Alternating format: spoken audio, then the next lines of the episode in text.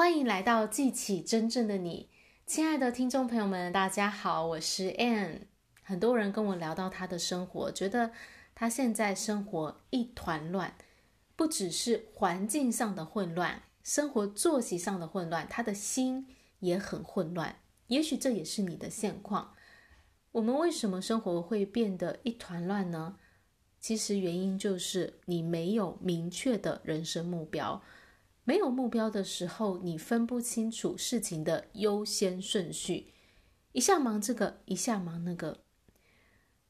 有一句话说，当一个人没有明确的目标的时候，他会不知不觉地成为生活琐事的奴仆。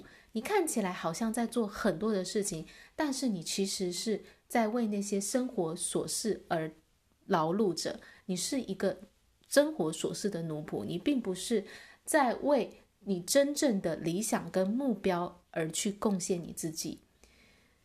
那你要怎么改变这个状态呢？当然就是去建立明确的人生目标，从一个奴仆的身份变成一个生活的主人。拥有目标，你就开始成为自己的主人，而这样的明确的目标会带给你生活一种次序感，你就会知道哪件事情是真正重要的，哪件事情对达到你的目标是有帮助的。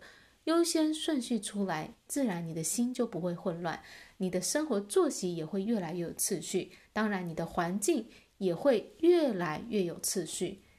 所以，拥有目标不只带给你次序感，它还会带给你生活动力，推动你的前进，从一种停滞不前的状态变成积极向前的状态。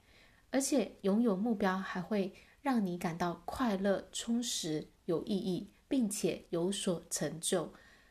所有成就的起点就是明确的知道自己要的是什么。定下明确目标的人，能够去实现他的理想生活。